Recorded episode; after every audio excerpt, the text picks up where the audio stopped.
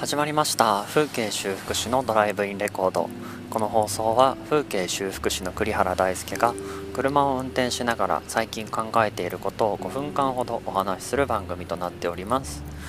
本日は7月8日時刻は夜の7時54分です。皆さん今日もお疲れ様でした。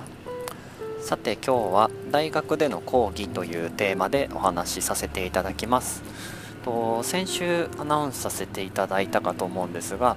えー、前橋市にあります共愛学園前橋国際大学という大学の社会心理学の授業におきまして僕含め他2人計3名とともにですね講師として一応上がらせていただいて、えー、今回は大学2年生4年生とかもいたかな、えーと、合計約30人ぐらいの生徒さん1クラスに、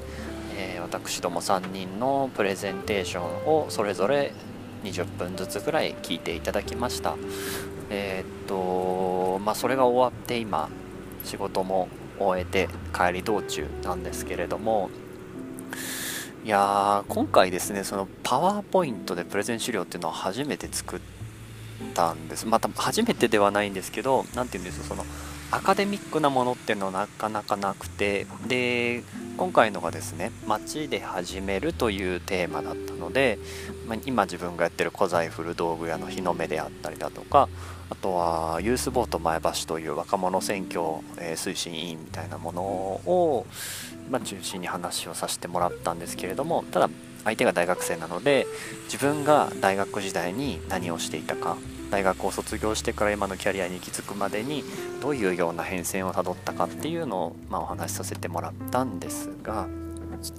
率直にパワーポイント作るの難しくってですね結構なんかこうグラフも難しければ写真とかなんか余白どうやって作ったらいいんだろうとかね。うんすごくこう濃い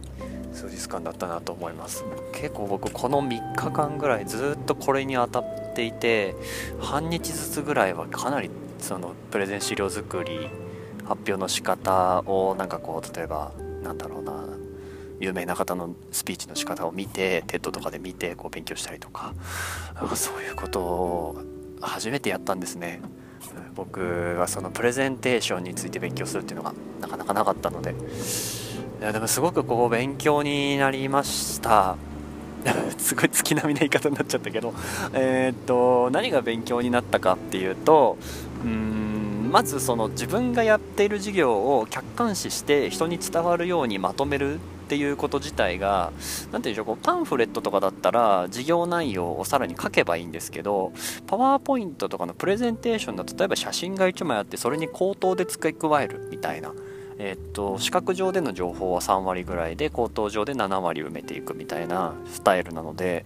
全然そのチラシとかと作り方が違ってですね難しかったです。そこがとっても。もう正直すごく反省したことばかりであそこはもうとこうできたなとかこの話の展開の後にこの話入れた方が良かったなとかこのスライドいらなかったから気づけばよかったなとかもう本当にいろいろとねこう後悔することを後悔、えー、と反省することが多かったので、まあ、またちょっと是非こういった機会があればお願いしますというふうにお伝えしたんですけれどもいやーまあ僕の話ばっかしてもしょうがないですね。で学生さんたちがそれ聞いてみてどうだったかっていうと、まあ、僕以外の他2人も前橋市の街中で、えーと、起業されている僕と少し先輩なのかな30になった32歳とか30になったばかりの方々なんですけれども、まあ、3人とも一応起業家っていう関わりなのでうんまあ、自分がやってる事業の話とか、まあ、チャレンジした方がいいよみたいな話がやっぱ中心になっちゃってたんですけれども、うん、でも結構学生さんからの質問で良かったのが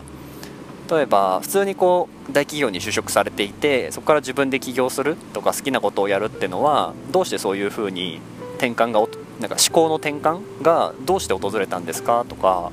あとはリスクを取ることをすごく恐れてしまうんだけども3人ともそういうリスクを取ることに対しての恐怖心みたいなのはないんですか？とか、うん、結構ねお話はたくさんいただいてですね、まあ、すごく嬉しかったですね。そんなに質問くださるんだと思っていなかったので、うん、あとはその郷土だったり文化歴史。うん。風景とかっていうのを残したいと思うのはどうしてなんですかっていう質問もあってあー確かになんでなんだろうって思ったんですね。で質問だったので回答しなきゃいけないんですけど自分なりにはうんと、まあ、半分老婆心。半分老婆心。やっぱり自分の地域を次の世代ちょうど子供たちの世代とかに綺麗に継ぎたいっ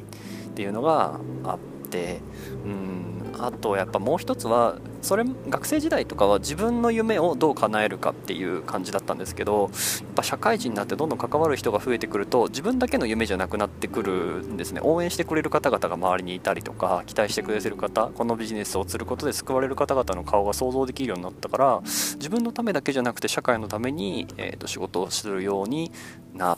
るよっていう話をね 偉そうなんですけどさせていただいたんですでまあ自分でもそんな風に思ったことって特になかったんですけど、うん、話しているうちにどんどん新しい言葉が出てきてで学生さんたちがまたそれに対するレスポンスをくれてっていういやすごく贅沢な時間を味わわせていただいた機会でした。はい、なんかやっぱりその学生と大人っていうのをすごく明確に学生側が分けてしまうっていうことがあるんだなってことをすごい再認識したので何かその壁が緩やかに解けていくような、うん、接し方ができないものかなとちょっと、うん、またいろいろ今ねアイディアがぐるぐる出てきてしまってるのでうん何か形にできればなと思っています。はいということで、まあ、本当に完全に反省会、え、感想会かな。感想会で本当に申し訳ないんですが、今日はこんな形で終わりにしたいと思います。はい。今日は大学での講義というテーマでお話しさせていただきました。最後まで聞いてくださってありがとうございます。風景修復師のドライブインレコードでは僕が最近考えていることを5分間ほどお話しさせていただいてます。普段の様子はインスタグラムで発信していますのでよかったら風景修復師で検索してみてください。以上風景修復師の栗原大輔でした。ではまた。